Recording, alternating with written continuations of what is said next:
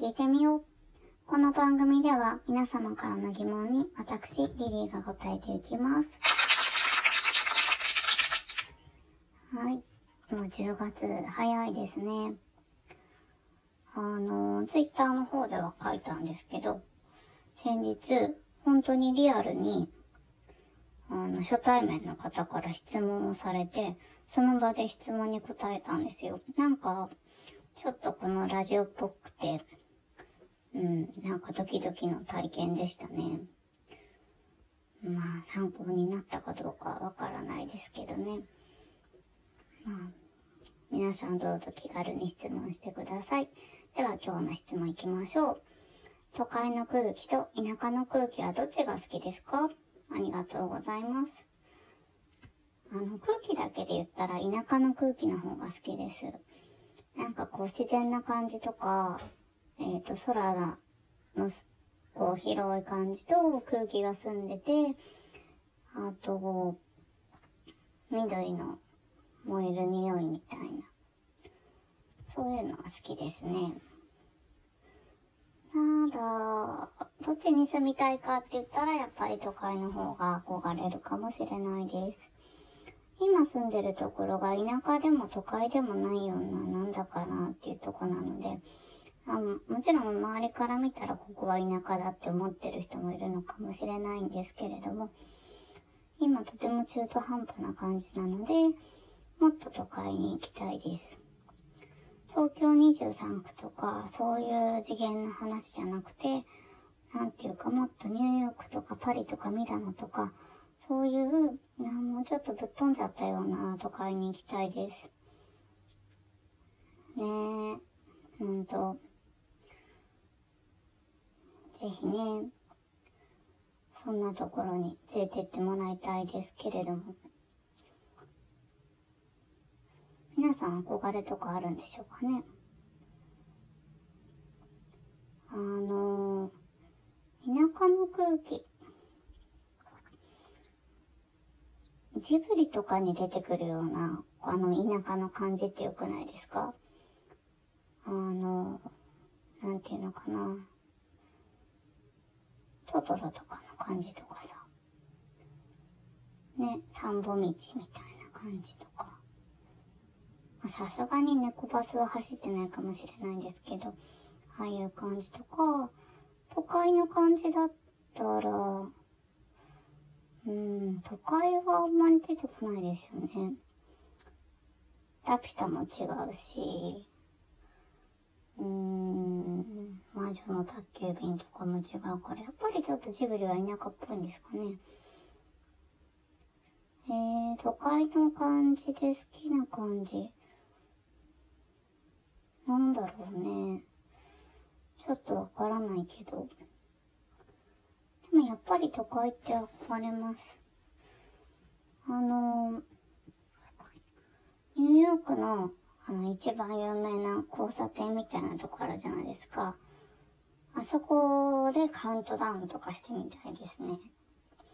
よくほら映画とかにもなってるし、あそこ行きたいです。なんだっけ名前忘れちゃった。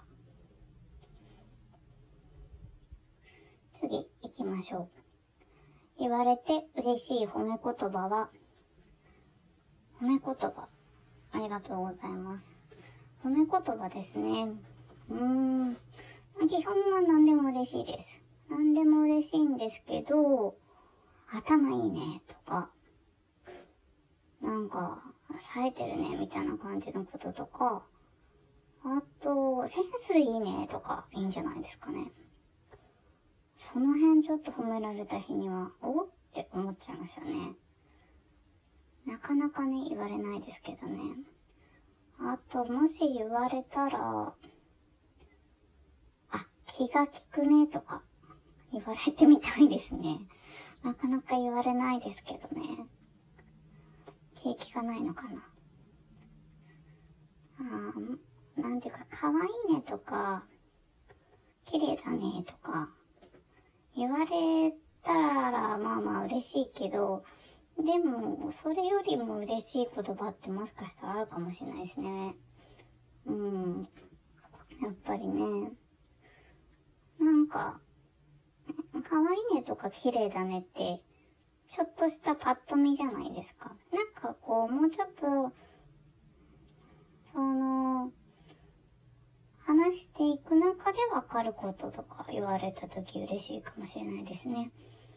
あの、初対面の人に可愛いねとか綺麗だねとか言われるのはもちろん嬉しいと思うんですよ。初めてだし、初めて会って、あ、あの、可愛いとか、綺麗とか。うん。いや、だからといって何回も会ってる人から言われた時に嬉しくないかっていうと、やっぱり嬉しいかもしれない。うん。やっぱり基本はね、嬉しいんですよ。褒めてるんだから。うん。何でも言ってください。褒められたいタイプなので。もしね、うん。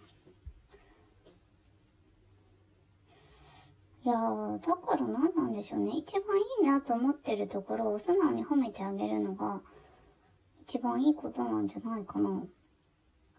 違うかな。そうだよね。うん。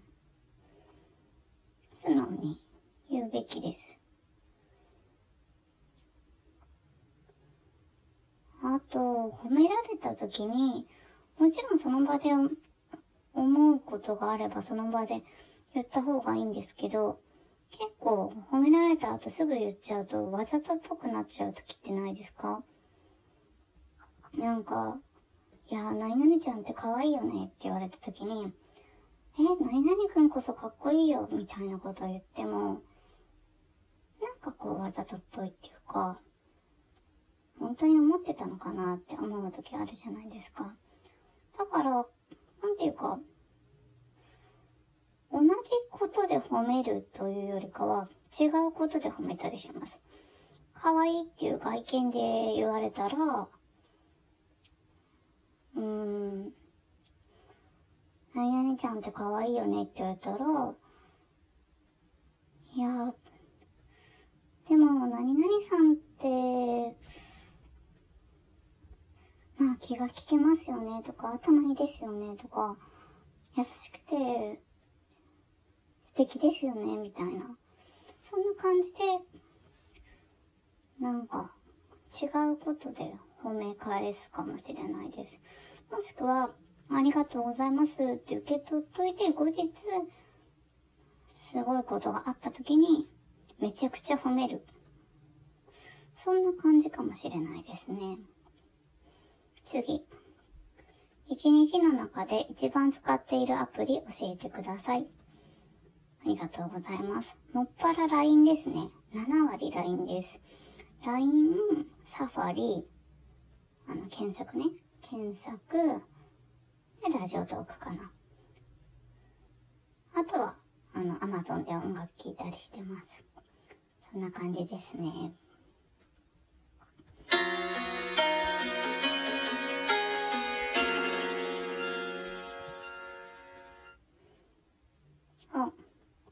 楽間違えちゃいました。終わっちゃう感じになっちゃいましたね。はい。10月6日、国際協力の日です。外務省と JICA が1987年に制定しました。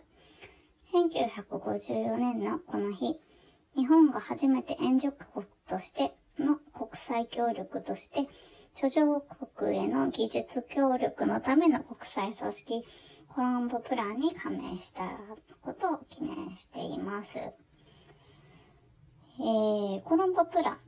なんでコロンボっていうかっていうと、事務局がスリランカのコロンボにあるからだそうですね。えっ、ー、と、まあ今は、このコロンボプランというよりも、二国間の援助である ODA の方が活発で、ちょっとコロンボプランの方はあまり活発でないというようなことも書いてありました。うーん、国際協力。あの、国際協力とか、そんな直接的にはしてないですけど、あの、結構コーヒー好きなんですけど、フェアトレードのコーヒーとか買ったりしますね。あの、ていうか、そういう発展途上国のところにお金が行くようになっているシステムが整っているんですよね。あと、今気になってるのが、フェアトレードも、フェアトレードばっかりなんですけど、あの、キャンドルキャンドル面白いんじゃないかなって思って気になっています。それでですね、あの、国際協力という話が出てきて、ちょっと最近気になっていたのが、あの、昨年末ですね、アフガニスタンのジャララバードで、こう、射殺されちゃった中村哲医師の話もうちょっと思い出して、まあ、あの、すごくこう、アフガニスタンの発展に貢献したお医者さんなんですけど、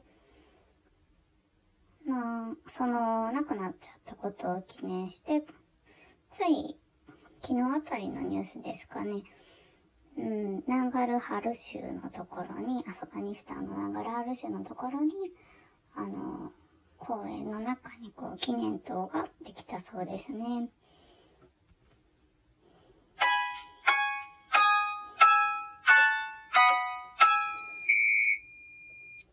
なか今日はめちゃくちゃ時間がなくなってしまいました。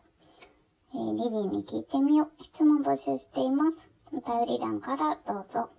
次回もお楽しみに。See you!